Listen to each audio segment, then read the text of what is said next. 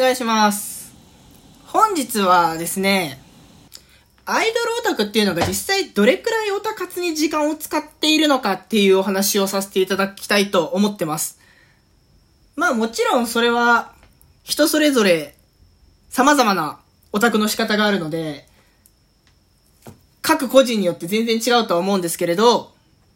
ちょっと世間の、世間のって一括りにするのもあんまり良くないかもしれないんですけど、世間のオタクのイメージがあまりにも凄すぎるというか、もう動きまくってるイメージが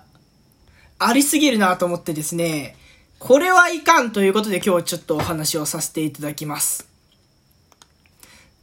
で、今日ちょっと今洗濯機回してて、もしかしたら洗濯機の音が入っちゃうかもしれないんですけれど、まあじゃあ洗濯機回してない時に撮れよっと言われそうなんですけれど、このラジオトークの収録後でやろう後でやろうって思って結局やらずに終わっちゃうこととかあるんで、やっぱちょ思い立って時間が取れそうな時にすぐやっちゃうのがいいだろうということで、えー、現在収録をしております。もしも洗濯機の音が入っちゃってからごめんなさい。まあ、ただ、僕の話が聞こえないぐらいに音が入ることは多分ないと思うので、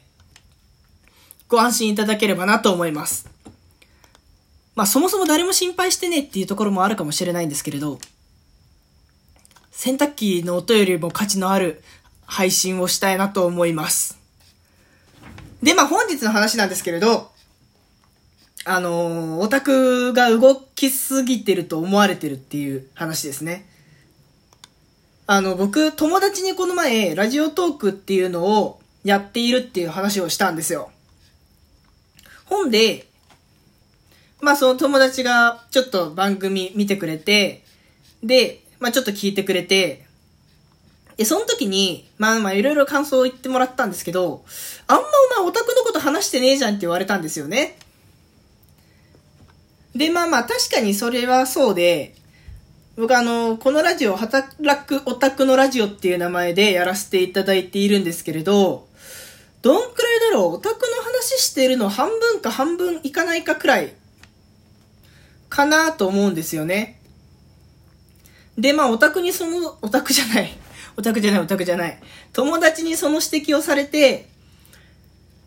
あの、特に反省をすごいするわけでも、はっと気づかされたわけでもなく、まあまあ、そりゃそうだろうなっていう感じなんですよね、正直。このラジオそもそもそんなに僕がオタ活のことをずっと話すラジオをしたいと思って始めたんじゃなくて、まあなんかオタクをしているやつがやってるラジオ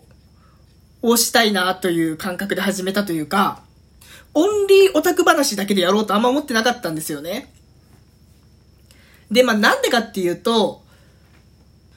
すごいシンプルで、そんなにオタクのこと話すことあんまりないんですよ。で、実際、オタ活ってどれくらいやってるかっていうと、本当に月1か2くらいなんですよね。で、まあもちろん、毎日、その推しとかグループのツイッターを見たりとか、なんかコメントしたりとか、いいねしたりとか、そういうことはやっているんですけれど、そんなのいちいち、ラジオで話すようなことでもないですし、ラジオで配信しようと思うような、大きな出来事というか、大きなイベントって、まあ、月1回あるかないかくらいなんですよね、実は。まあ、あとは僕ラジオで、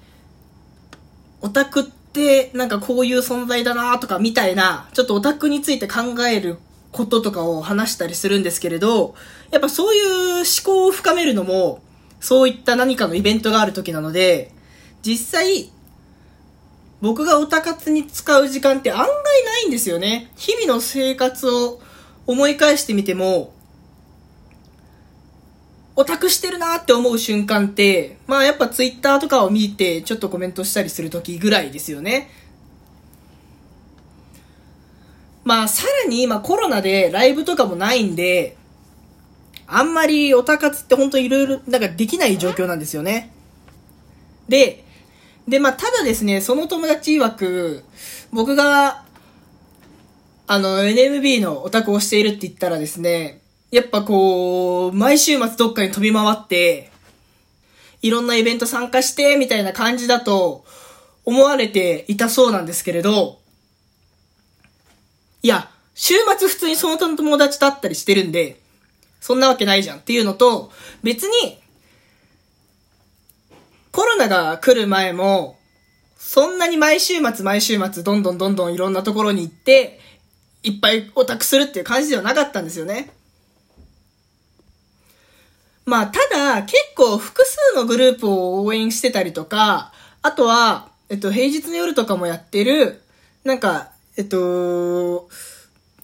いくつかのアイドルグループがまとまってやってる、ライブハウスとかでやってるライブとか、そういうところに行く人は、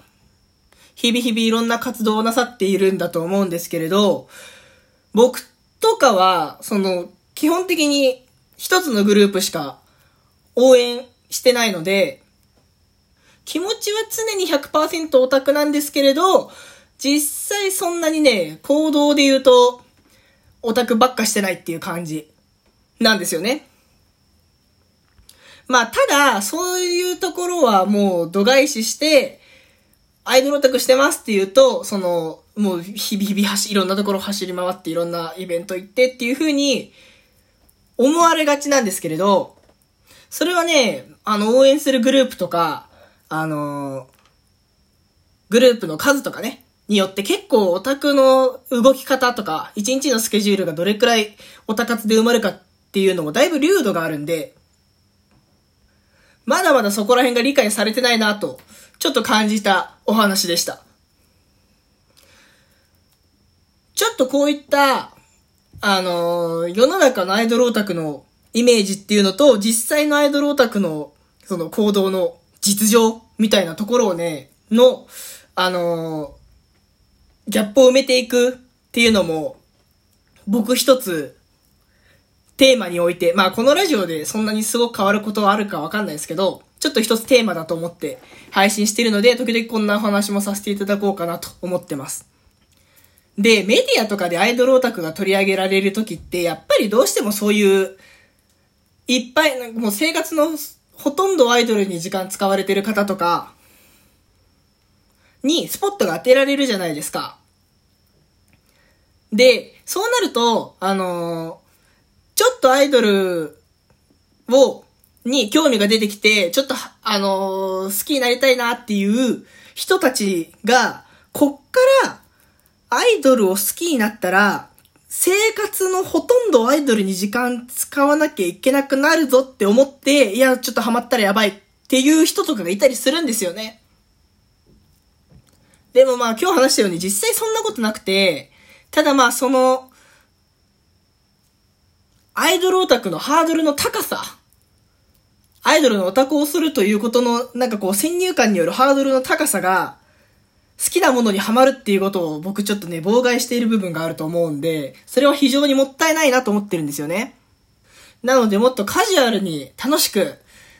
アイドルオタクできるんだよっていうのをね、アイドルオタクをするハードルを僕はもっとね、下げ、下がっていけばいいなと思ってます。はい、そんな感じで本日は終わらせていただこうかなと思います。もしよかったらこの番組、フォローして、あと、リアクションとフォローをお願いいたします。